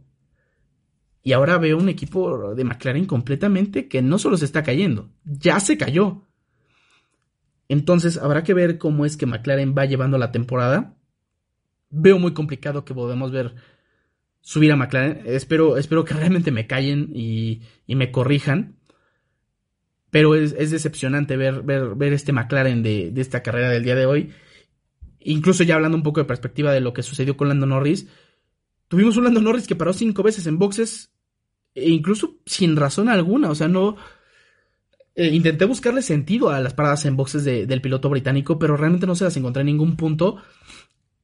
Resumiendo un poco, Lando Norris inició con neumáticos soft, tuvo una primera parada en boxes a neumáticos duros. Normalmente todos los pilotos pararon una y dos, eh, dos veces, incluso tres. Norris paró 5. Entonces empezó con blandos, pasó a duros, volvió a pasar a blandos, después lo volvieron a parar y le pusieron medios, después paran y lo ponen en duros, y bueno, dirías, bueno, a lo mejor ya termina así la carrera, ¿no? Ya van 5 compuestos. No, paró una vez más y le volvieron a poner blandos. Ya no había manera de que Lando Norris pudiera alcanzar incluso al decimosexto lugar a Wang Yusu pero aún así lo volvieron a parar, entonces ni siquiera consiguió una vuelta rápida. O sea, realmente las cosas para McLaren eran muy difíciles este fin de semana. Lo dejaron muy en claro. Norris séptimo, acabando como el último de los que terminaron. Oscar Piastri acabando como vigésimo, como realmente el último de los 20 que corren o que iniciaron el Gran Premio. McLaren está hundiéndose, McLaren está hundido, entonces esa es mi perspectiva de, lo que he visto desde los test, esta primera carrera. Y es preocupante. Realmente quiero poner mucha atención a lo que va a suceder con el equipo de McLaren a lo largo de esta temporada. Pero creo que me voy muy contento. Creo que es un gran premio que dejó mucho de qué hablar, mucho eh, acerca de qué analizar, sobre todo rumbo a los siguientes grandes premios de esta temporada. Tenemos en la punta a Red Bull, Aston Martin, que está dando, creo que es lo más impresionante de este fin de semana. Eh, creo que me mantengo con esos dos como los dos puntos positivos, Red Bull y Aston Martin. Y hablando de decepciones, tenemos a Alpine, tenemos a Alfa Tauri, a lo mejor como una decepción mínima, pero a quien sí de plano es mi decepción total, ya lo dije, es el equipo de McLaren. Y son puntos que quiero analizar a lo largo de la, de la temporada. Pero bueno, gente del paddock, eh, esto ha sido todo por, por el, aspecto del análisis. Esto ha sido todo por el episodio de hoy. Yo simplemente les quiero dejar eh, una pequeña cápsula que, que, se subió hace un par de, de meses al programa, un par de, pues un par de temporadas acerca del primer episodio de Conozcamos, una pequeña probadita de lo que va a estar siendo eh, esta temporada de Fórmula 1 con sus diferentes secciones, ya lo vieron. Empezamos con Fast Slap, tenemos nuestro análisis, pero también me gustaría eh, pasar a esta parte de Conozcamos para que evidentemente toda la gente que llega a este mundo de la Fórmula 1 también tenga un poquito más de tiempo de nutrirse, de, de aprender de, de, varias cosas, a lo mejor muchas cosas de las que no conocemos normalmente. Así que también eh, bueno, gente del paddock, yo me despido eh, por el episodio del día de hoy. Esto ha sido todo por parte de, del análisis, pero los dejo con la pequeña cápsula de el conozcamos a la escudería de Red Bull. El primer episodio que conozcamos en, este, en estos mismos episodios de Zona de Paddock. Pero bueno, gente del Paddock, nos escuchamos. Hasta la próxima. Sigan escuchando. Conozcamos. Bye. Conozcamos por Zona de Paddock.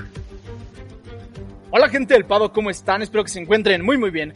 Yo soy Axel Moctezuma y sean todos ustedes bienvenidos a un nuevo episodio de Conozcamos a la escudería Red Bull Racing. ¡Comencemos!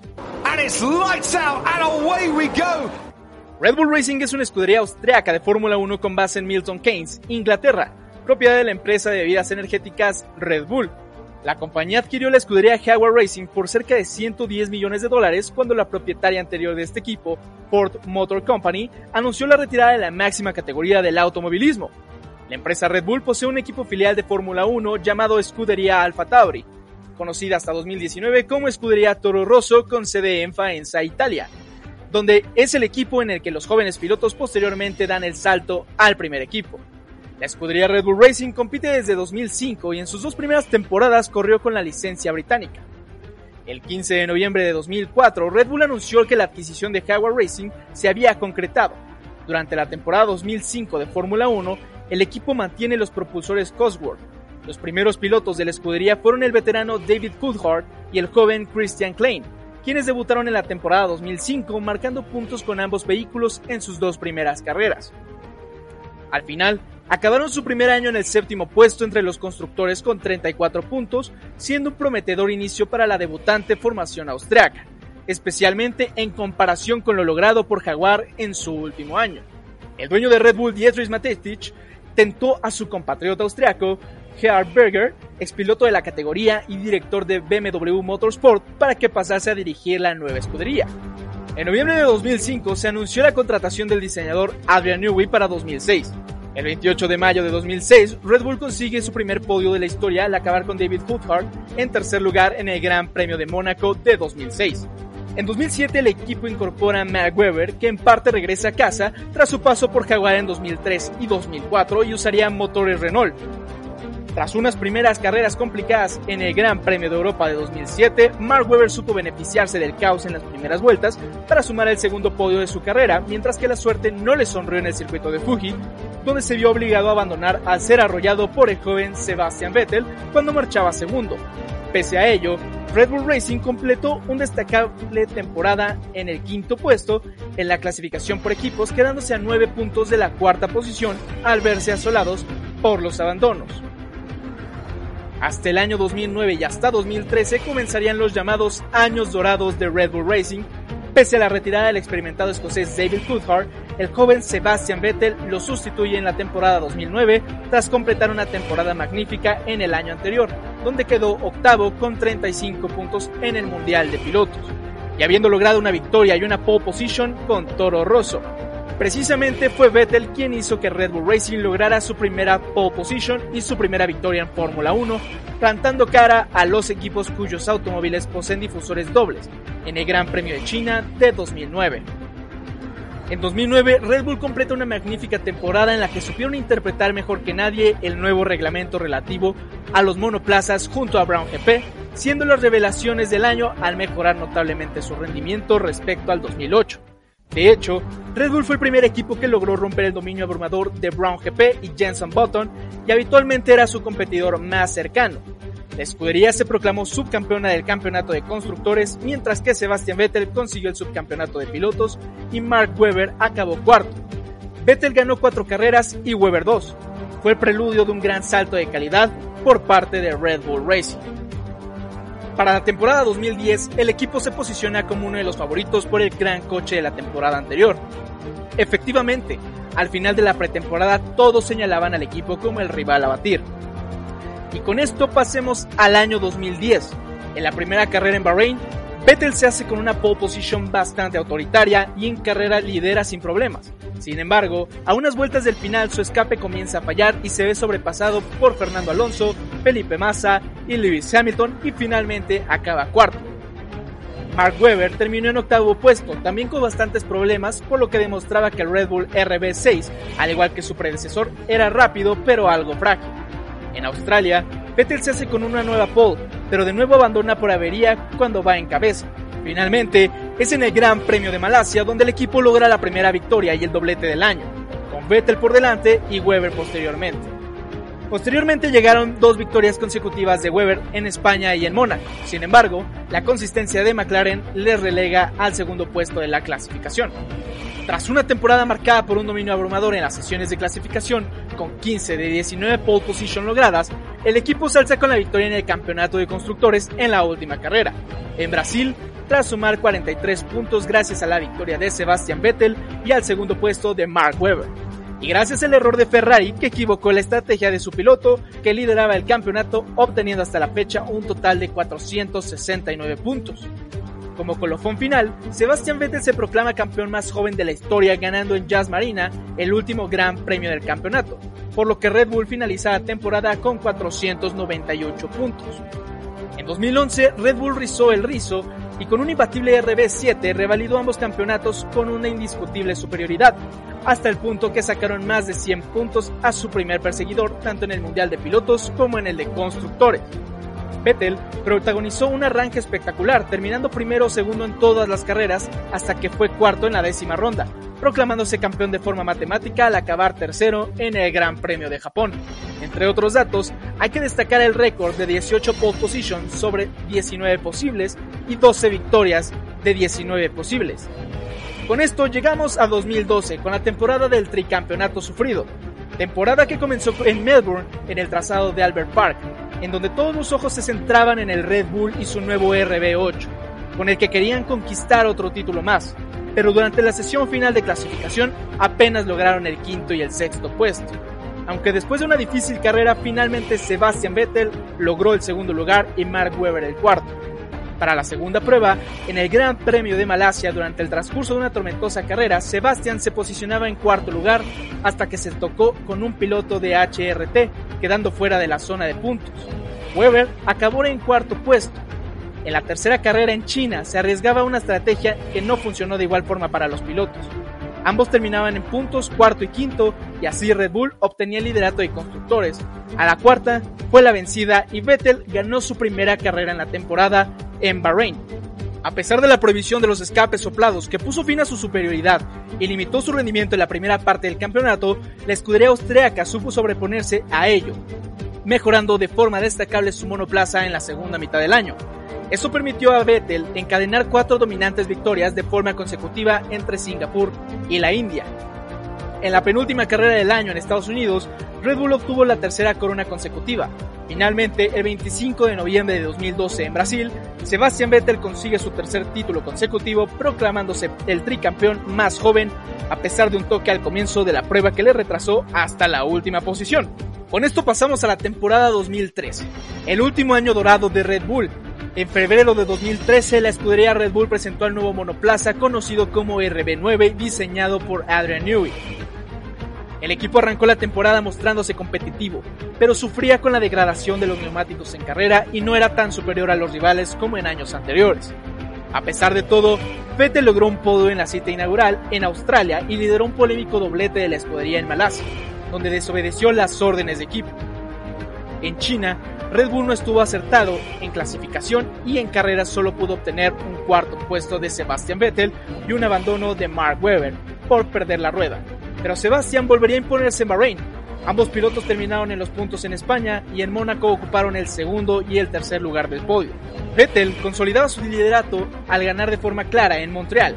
La carrera de Silverstone fue agridulce para Red Bull, ya que Weber subió al cajón, pero Sebastian Vettel sufrió su primer abandono del año por avería. No obstante, el tricampeón se recuperó al vencer ante sus aficionados en Nürburgring antes del parón veraniego. Vettel sumó otro podio en Hungría y regresó por sus fueros imponiéndose con claridad en Bélgica e Italia, además de una tercera victoria consecutiva en Singapur con más de 30 segundos de diferencia con respecto a Alonso, a pesar de un coche de seguridad a mitad de carrera. La racha imparable del binomio Vettel Red Bull continuó y finalmente, con otro apabullante triunfo en la, India, el equipo y el piloto se convierten en tetracampeones del mundo de Fórmula 1. Lejos de relajarse, Vettel ganó las tres carreras restantes, encadenando nueve victorias consecutivas al concluir el año. El 2 de septiembre de 2013, Red Bull confirma al joven Daniel Ricciardo como su nuevo compañero de Sebastian Vettel en 2014. Con la entrada de los nuevos propulsores V6 Turbo, la escudería tuvo importantes problemas de fiabilidad con sus unidades Renault, que complicaron su trabajo en los tests al limitar su kilometraje. Dichos problemas hicieron abandonar a Sebastian Vettel en el Gran Premio de Australia, donde Daniel Ricciardo fue descalificado por superar el límite de consumo tras terminar en segundo lugar. En la siguiente carrera, Vettel logró el primer podio del año al terminar en tercer puesto y tras dos pruebas con dificultades, el equipo consigue dos nuevos podios de la mano de Ricciardo en Barcelona y en Mónaco. El propio piloto australiano da la sorpresa al conseguir su primer triunfo en Canadá tras adelantar a Nico Rosberg en los últimos instantes de la carrera. Tras una actuación decepcionante ante sus aficionados en Austria, Red Bull vuelve a ser competitivo en Silverstone, donde Daniel Ricciardo queda en tercera posición y de nuevo logra otra victoria en Hungría gracias al joven piloto australiano. En Bélgica, Ricciardo volvería a triunfar aprovechando los problemas de Mercedes y confirmándose como la única alternativa a su dominio. Y en el Gran Premio de Singapur, los dos pilotos de Red Bull estuvieron en el podio, finalizando segundo con Sebastian Vettel y tercer puesto con Daniel Ricciardo. En el Gran Premio de Japón, los dos pilotos de Red Bull finalizaron en tercero y cuarto puesto, siendo este el último podio de Vettel con la escudería, mientras que en Austin, Ricciardo le dio el último podio del año al equipo. En Abu Dhabi, los dos pilotos de Red Bull fueron descalificados en la clasificación por irregularidades en su alerón delantero, pero ambos pilotos remontan en carrera y terminan en cuarta posición con Daniel Ricciardo y en octava con Sebastian Vettel, certificando el subcampeonato de la escudería.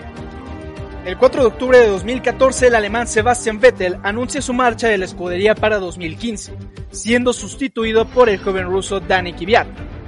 El equipo volvió a comenzar la temporada con problemas de fiabilidad. Kvyat no pudo ni siquiera tomar la salida en Australia por una avería en la vuelta de formación. Pero esta vez el coche fue menos competitivo que su predecesor, pues no pasa de la lucha por los puntos. Solo en Mónaco estuvieron cerca de la lucha por el podio, terminando cuarto y quinto. Así, el equipo protagoniza su peor inicio de temporada desde 2008. En Hungría, el equipo logra su primer podio de la temporada con Kvyat en segundo y con Ricciardo en tercero. Después del parón veraniego, llegó el Gran Premio de Bélgica, un circuito poco favorable para los Red Bull. Daniel tuvo que retirarse mientras que Dani acabó en una meritoria cuarta posición. En Monza, ambos pilotos salieron desde las últimas posiciones debido a una penalización por usar un nuevo motor, pero en carrera pudieron remontar y sumar algunos puntos. En la recta final del campeonato, Kvyat consiguió ser el mejor piloto del equipo en contraste con las primeras carreras, periodo en el cual Ricciardo se mostraba superior. Tras un periplo asiático poco fructífero, el equipo luchó por la victoria mientras la pista estuvo mojada en Estados Unidos, aunque luego se desfondó con el asfalto seco, y obtuvieron una cuarta y una quinta posición en México. Finalmente, Red Bull terminó como el cuarto equipo en el Mundial de Constructores, siendo la primera vez que no logra ni una victoria desde 2008. En 2016, la escudería austríaca utiliza motores con unidad de potencia Renault y componentes Ilmor bajo la denominación Tag Heuer, que se incorpora al equipo tras terminar su patrocinio con McLaren. Además, tanto Dani Kvyat como Daniel Ricciardo fueron confirmados como pilotos un año más. Sin embargo, a partir del Gran Premio de España, Max Verstappen ocupó el puesto de Dani Kvyat, siendo el piloto más joven en debutar para Red Bull con tan solo 18 años. El equipo consiguió dos triunfos. Primero Verstappen ganó en el Gran Premio de España ante Kimi Raikkonen, Sebastian Vettel y ante su propio compañero, siendo el piloto más joven en ganar un Gran Premio con 18 años y 228 días. Posteriormente, en el Gran Premio de Malasia, Daniel Ricciardo logró la segunda victoria de la temporada para Red Bull, completando un doblete con la segunda posición de Max Verstappen. En 2017, Red Bull compitió con el RB13, cuya buena velocidad contrastaba con su pobre fiabilidad. No obstante, en el Gran Premio de China, Verstappen logró subir al podio. La primera victoria de la temporada vendría del piloto Daniel Ricciardo en el Gran Premio de Azerbaiyán. Tras las vacaciones de verano, Verstappen consiguió dos victorias en Malasia y en México. La escudería austriaca finalizó en el Mundial en tercera posición, 154 puntos por detrás del equipo italiano de Ferrari. La temporada 2018 significó una leve mejoría en los resultados del equipo, nuevamente detrás de Mercedes y de Ferrari. Red Bull anotó una victoria más desde el año pasado, pero los problemas de fiabilidad continuaron, causando que Daniel Ricciardo abandonase en 8 carreras. En junio, Red Bull anunció que utilizaría motores Honda a partir de la próxima temporada, y para el mes de agosto Renault hizo oficial el contrato con el piloto australiano Daniel Ricciardo para la temporada 2019. En 2019 comienza la era Honda para el equipo Red Bull. En el primer año del fabricante japonés, Red Bull logró un total de 3 victorias y 9 podios, todos de la mano de Max Verstappen. Pierre Gasly fue llamado para sustituir a Daniel Ricciardo, pero fue reemplazado por Alexander Albon desde la carrera número 2. Ninguno de ellos subió al podio con el Red Bull, siendo la situación más clara la del tailandés en el Gran Premio de Brasil, en el cual recibió un impacto de Lewis Hamilton cuando era segundo a falta de dos vueltas. Para la temporada 2020, el equipo retuvo a Max Verstappen y Alex Albon como su alineación para la temporada 2020 y emplearán el chasis del, Red Bull RB16, en esta temporada Max Verstappen obtiene dos triunfos, uno en el Gran Premio del 70 aniversario y otro en el Gran Premio de Abu Dhabi, mientras que Alexander Albon logró su primer podio en la Fórmula 1 en el Gran Premio de la Toscana y otro tercer lugar en el Gran Premio de Bahrein, con lo que el equipo austriaco obtiene el subcampeonato con 319 puntos solo por debajo de Mercedes. Para la temporada presente en 2021, su alineación ha sido entre Max Verstappen y Sergio Pérez, el mexicano que compite en la Fórmula 1 llevando una de las temporadas más cardíacas a lo largo de la historia de la Fórmula 1 con una competencia directa entre Red Bull y Mercedes. Una temporada que aún hasta el momento no sabemos cómo va a acabar y que esperamos que lleven la victoria hasta la última carrera, definiendo el campeonato de constructores y el campeonato de pilotos, donde batallan directamente el piloto británico Lewis Hamilton y el piloto neerlandés Max Verstappen de la escudería Red Bull Racing. Pero bueno, gente del paddock, esto ha sido todo por el episodio del día de hoy. Ha sido un episodio más de Conozcamos a la escudería Red Bull Racing. No se olviden de escuchar todos los episodios de Zona de Paddock con los mejores resúmenes de la clasificación y de los entrenamientos con el rumbo al Gran Premio. Y evidentemente también los mejores resúmenes y análisis de las carreras en Zona de Paddock en el Gran Premio y bueno, no se pierdan todos los demás episodios de Conozcamos que se encuentran aquí en Spotify, Apple Podcasts, Google Podcasts y por supuesto iVoox. Yo soy Axel Moctezuma, este fue un episodio más de Conozcamos al Red Bull Racing y nos escuchamos hasta la próxima. Bye.